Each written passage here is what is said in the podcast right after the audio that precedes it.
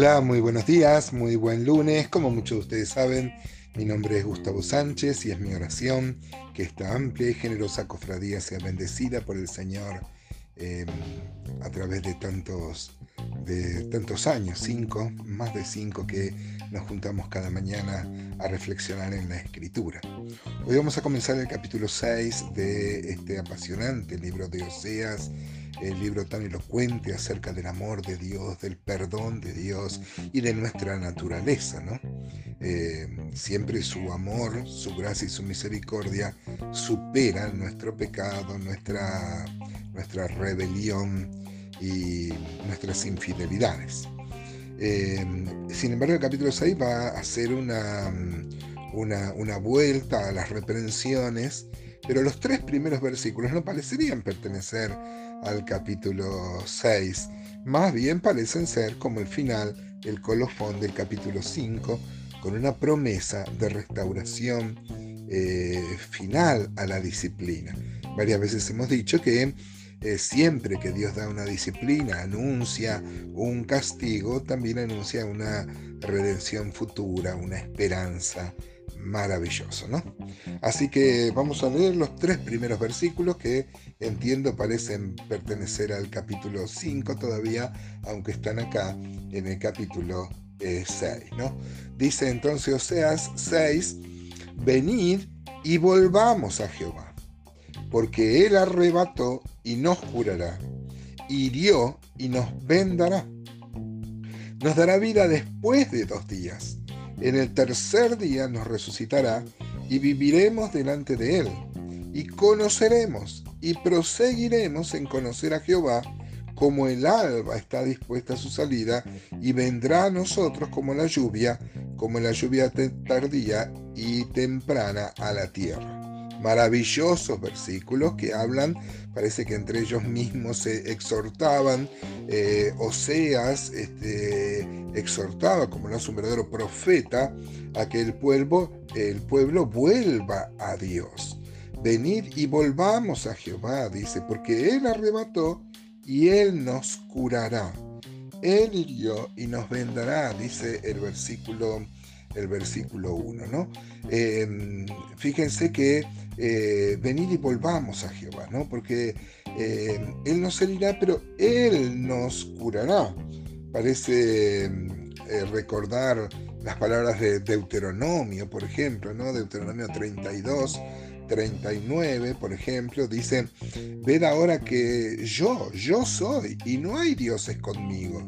Yo hago morir y yo hago vivir yo hiero y yo sano, y no hay quien pueda librar de mi mano. Es Dios quien, quien hiere en su disciplina, pero es Dios quien sana. Otra vez, el pueblo merecía la condenación, pero Dios los castiga para que vuelvan y como no vuelven hay una promesa igual de restauración cuando se arrepientan, ¿no? Es interesante como dice acá Deuteronomio 32 que no hay dioses conmigo, ¿no? Ahí como una vez reconoció Naamán, ¿se acuerda luego que fue sanado de su lepra? Naamán el sirio, en Segunda Reyes 5.15 dice que volvió al varón de Dios, eh, él y toda su compañía, y se puso delante de él y dijo, he aquí ahora conozco que no hay Dios en toda la tierra sino en Israel.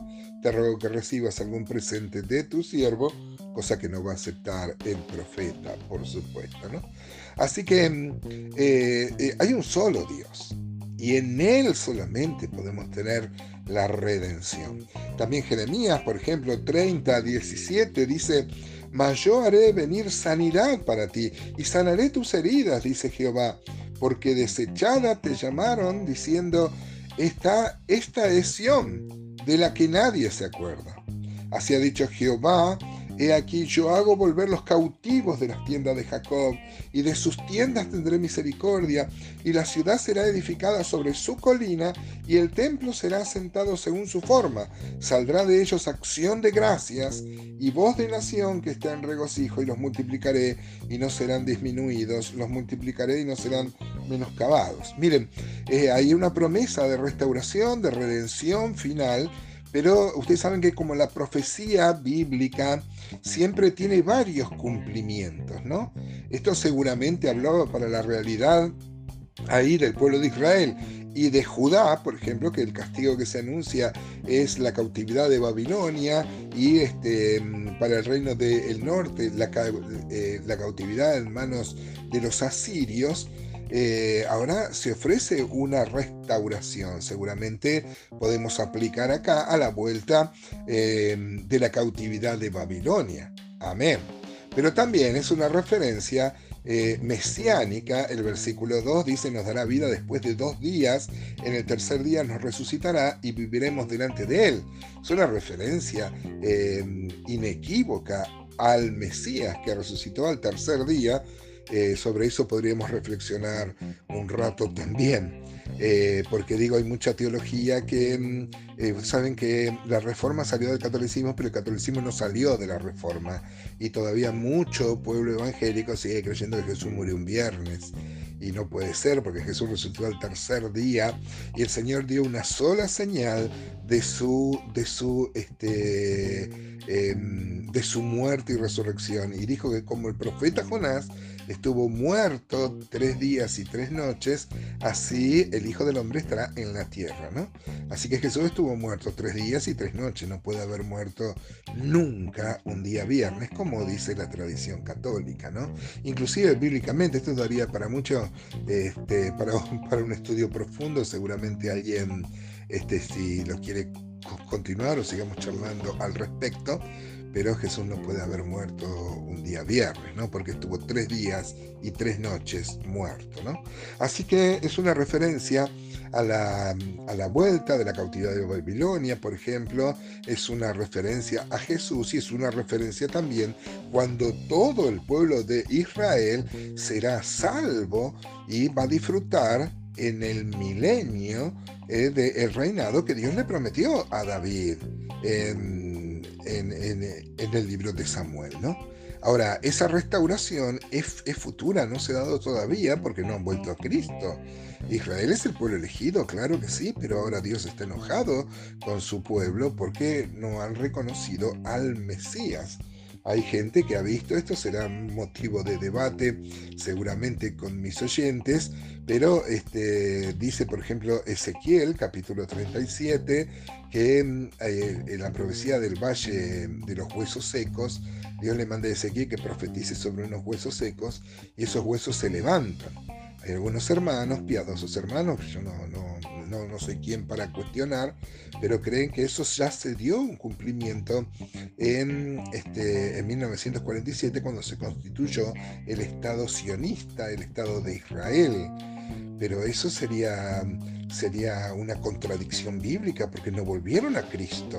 Es más, el, pueblo judío hoy todavía eh, sigue ciego en cuanto a estas cosas, ¿no? Y además hay muchos judíos que son antisionistas también y no aceptan el Estado de, de Israel. Así que esto no se puede haber cumplido, lo de Ezequiel 37, pero sí se va a cumplir cuando todo Israel será salvo, como vimos también en Romanos, ¿no? Apasionante la escritura, ¿no? Claro que sí, en tres días Dios restaurará.